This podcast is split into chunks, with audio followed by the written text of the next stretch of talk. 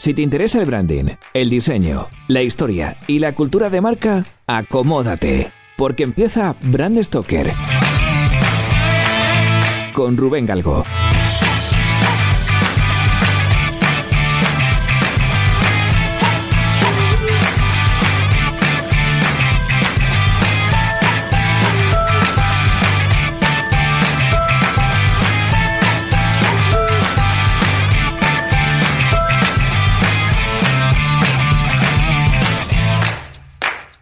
Hola, ¿qué tal? Muy buenas amigos de Brand Stoker, ¿cómo estáis? Bienvenidos una semana más a un programa en el que voy a contaros el origen de una marca con historia. Esta semana os planteo otra pregunta. ¿Sabéis qué tienen en común Napoleón III, la dinastía de los Romanov, los nazis y la familia Rockefeller con unos huevos de Pascua y una pantera de diamantes? Esta semana en Brand Stoker nos ponemos en hora para hablar del origen de la marca Cartier y el primer reloj de pulsera.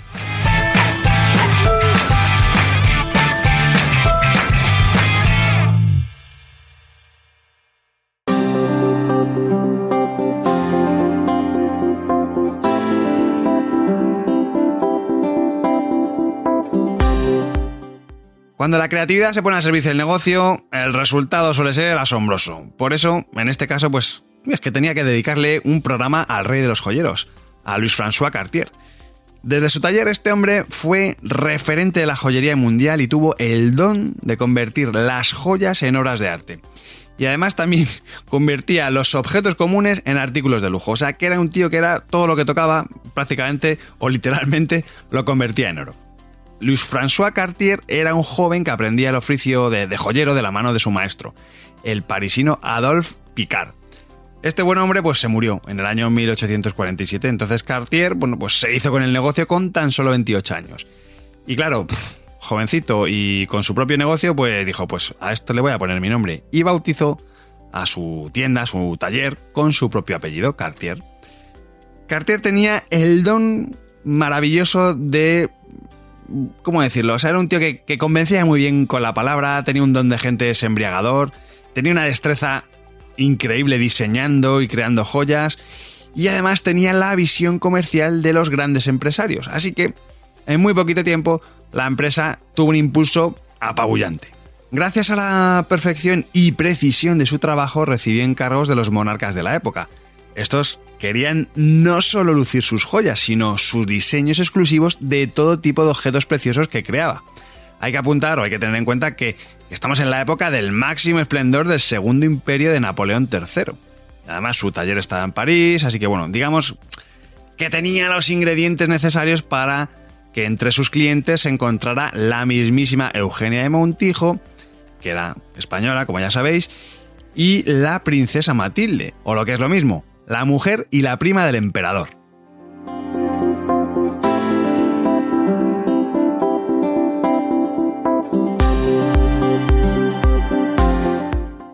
Cartier fue cambiando de taller hasta estar cerquita de la española, hasta estar cerca de Eugenia de Montijo, y mientras siguió diseñando joyas, pues bueno, de gusto histórico, digamos, un buen día, la emperatriz, Eugenia de Montijo, le comentó, bueno, pues que tenía la intención de deshacerse de sus joyas y volverlas a montar en el estilo en el que, bueno, lucía la, antigua María Antonieta, ¿no? Entonces lo que querían, de alguna forma, era dar origen a, a un estilo propio, ¿no? Que se terminó denominando estilo de guirnalda. Cartier, que era bastante, bastante astuto, aprovechó su trato directo con tanto con Eugenia de Montijo como con la prima del monarca, y al final lo que fue es arrimando un poco el, asco a su sardina y intentó, de alguna manera, que la fama de sus joyas llegasen al resto de casas reales europeas. Al final, Luis François Cartier le cedió las riendas de la empresa a su hijo, después de, bueno, de ir consolidando la marca y demás. Bueno, estamos en el año 1899 y le cede las riendas a su hijo Alfred. Y claro, lo primero que hace este chaval, bueno, este chaval, este buen hombre, pues fue llevar el taller, siguiendo un poco esta filosofía, ¿no? De acercarse a, la realeza, pues se llevó al taller al número 13 de la prestigiosa Rue de la Paix en París, que es actualmente la sede general, digamos, a nivel internacional de la compañía de, de Cartier. En el hecho de muerte, este Alfred, Alfred Cartier, le encargó a sus hijos, a sus tres hijos, Luis, Pierre y Jacques, la expansión de su marca por todo el mundo. Quería que su marca estuviese por todos los sitios. No quería que con él muriese todo lo que había construido él y, su familia. Así que, bueno, pues el primogénito, Luis, fue quien heredó de alguna forma de su padre y de su abuelo esa extraña mezcla de, gusto estético, o sea, de, tío con criterio, y además de esa maestría en el marketing que, bueno, que habían hecho gala hasta entonces. Así que envió a sus hermanos en búsqueda de piedras preciosas a Oriente y Asia. ¿Por qué? Bueno, unos años después, en el año 1902, la realeza europea se puso sus mejores galas con motivo de la coronación del rey Eduardo VII como rey de Inglaterra. Para tal ocasión, Cartier recibió un pedido de 27 diademas que llevaban engarzadas joyas encontradas por sus hermanos durante aquellos años, aquellos viajes que estuvieron haciendo. Bueno, Además tuvo el honor de ser nombrado proveedor de la corte de Inglaterra. Y aquí viene un dato maravilloso, una efeméride de estas que, que tanto nos gustan. Y es que ese mismo día, el día de su nombramiento, el rey le dedicó unas palabras. Pero es que estas palabras se terminaron convirtiendo en el mejor claim comercial para su consagración, veréis. El rey dijo, Cartier, eres el joyero de los reyes y el rey de los joyeros. Bueno, pues tras estas palabras, su exclusiva clientela se extendió a coronas como la española, a Portugal, a la realeza griega, rumana, a la de Egipto, a Siam, que ahora mismo no sé ni dónde cae. Bueno, lo cierto es que de las manos de Cartier salieron diademas, collares, gargantillas, todo, todo, todo cubierto de, brillantes, de joyas preciosas. En fin, todo esto al final eh, tenía un plus y es que muchas de estas joyas venían de, de minas, de minas que pues, en aquel momento acababan de descubrir, por ejemplo, unas minas en Sudáfrica y claro, él era el primero que trabajaba con aquellas joyas. Entonces era todo un alarde de exclusividad, bueno, pues, pues eso, apabullante. Quiero aprovechar este momento para además para invitaros a que os paséis por nuestra página web, por brandstoker.com, para que veáis un montón de imágenes de todo esto que os estoy contando, porque la verdad es que merece mucho la pena, sobre todo lo que os voy a contar a partir de ahora.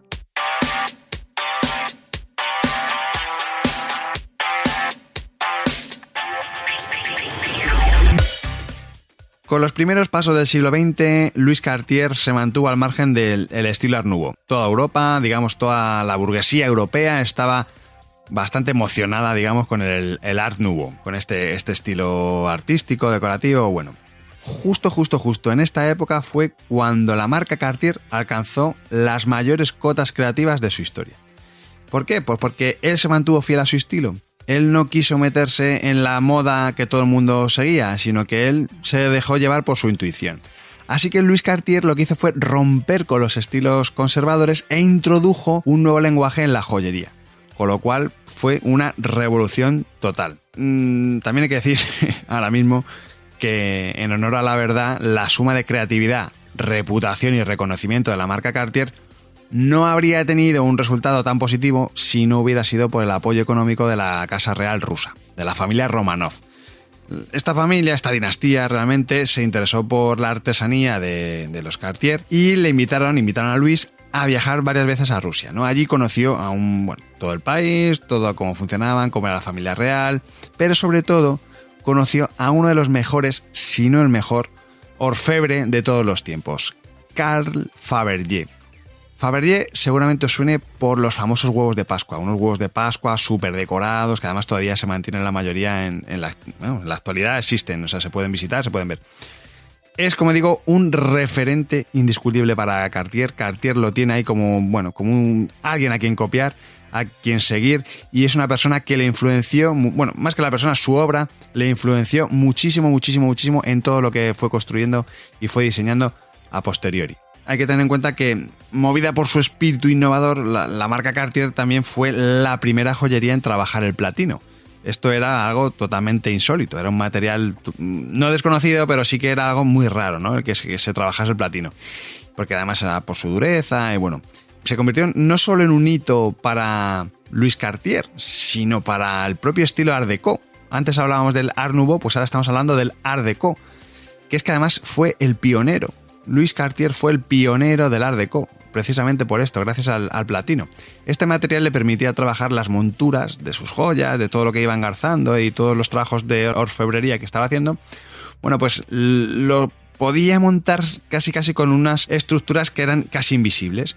Y esto además fue un sustento para su internacionalización, porque eh, bueno, al final fue una excusa y era algo tan novedoso para saltar al, otro lado del charco, ¿no? Entonces, pocos años después, uno de sus tres hermanos, Pierre, eh, estableció en Nueva York una, bueno, no sucursal, pero bueno, una tienda de Cartier.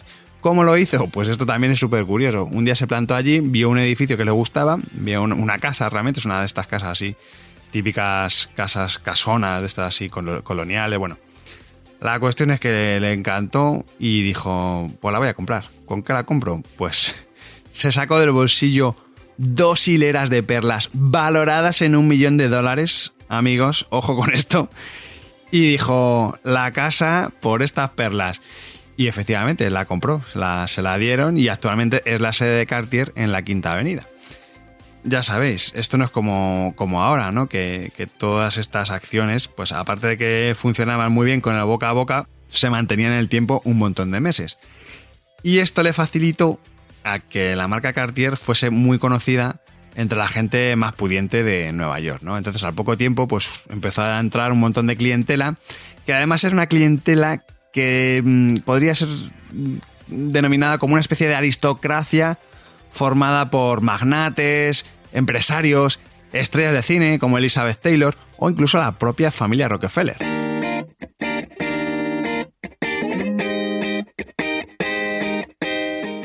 Si lideras una empresa o eres la persona responsable de crear o actualizar la marca de tu compañía, no dudes en ponerte en contacto con nosotros. Búscanos en nuestra web brandstoker.com.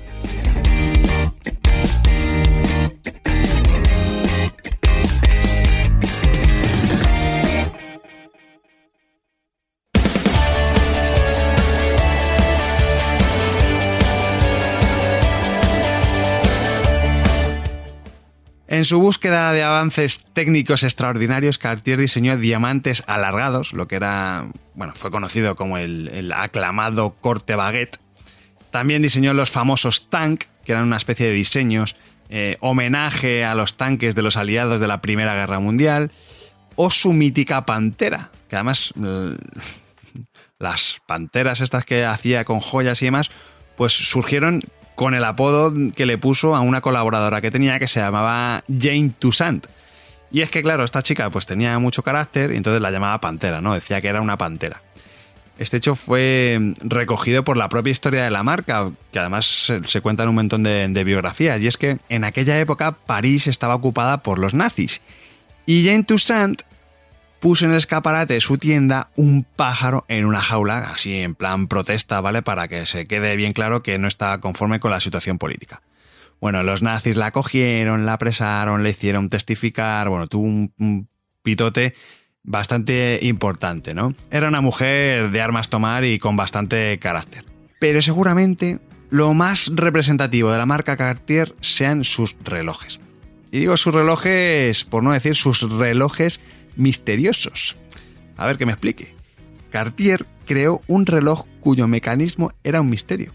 Tal cual. El movimiento de las agujas de este reloj era tan sofisticado como enigmático y se debía a que las agujas estaban unidas con un disco de cristal que giraba mediante un mecanismo de tornillo sin fin. Por eso le pusieron el naming Misterio en francés, que no lo voy a decir porque me sale muy mal. Aunque el reloj que le dio realmente prestigio a la marca Cartier se diseñó en el año 1904. Y fue, bueno, ahí tiene que ver un piloto, el piloto Alberto Santos Dumont, Alberto Santos Dumont era muy, muy, muy amigo de Cartier, ¿no? Este hombre era un aviador brasileño, bueno, en una especie de conversación que tuvieron una vez, este buen hombre le confesó que era muy incómodo consultar la hora de, un reloj de bolsillo, los relojes que había entonces eran de bolsillo, mientras estaba volando. Imaginaos, ¿no? Pues estás ahí volando y de repente vas a mirar la hora y tienes que echarte la mano al bolsillo, se te puede caer, al final era un jaleo, ¿no? Entonces Luis Cartier lo vio súper claro, según se lo explicó, y le puso una correa al reloj de su amigo. ¿Y quién iba a pensar que con ese gesto tan sencillo crearía el primer reloj de pulsera de la historia? Estamos llegando al final y también el pobre Luis Cartier llegó al final de sus días, veréis. Eh, al final, en el año 1942, pues este buen hombre falleció.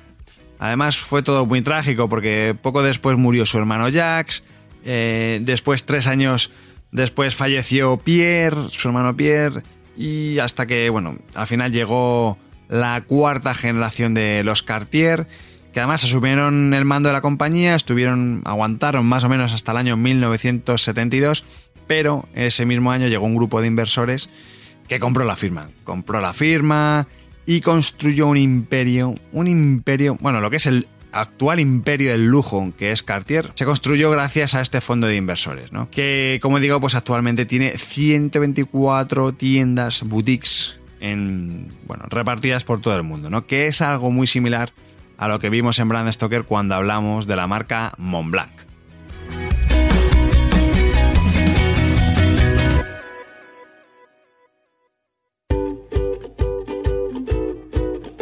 Hemos llegado al final de este programa de Brand Stoker y como siempre tengo que deciros que ha sido un placer.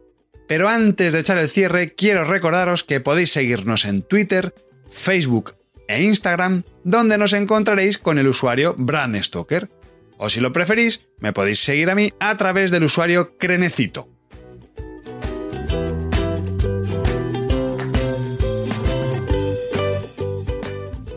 Este podcast es una iniciativa de Brand Stoker. Brand Stoker es el estudio especializado en creación y gestión de marcas que dirige Rubén Galgo. Si lideras una empresa o eres la persona responsable de crear o actualizar la marca de tu compañía, no dudes en ponerte en contacto con nosotros. Búscanos en nuestra web, brandstoker.com.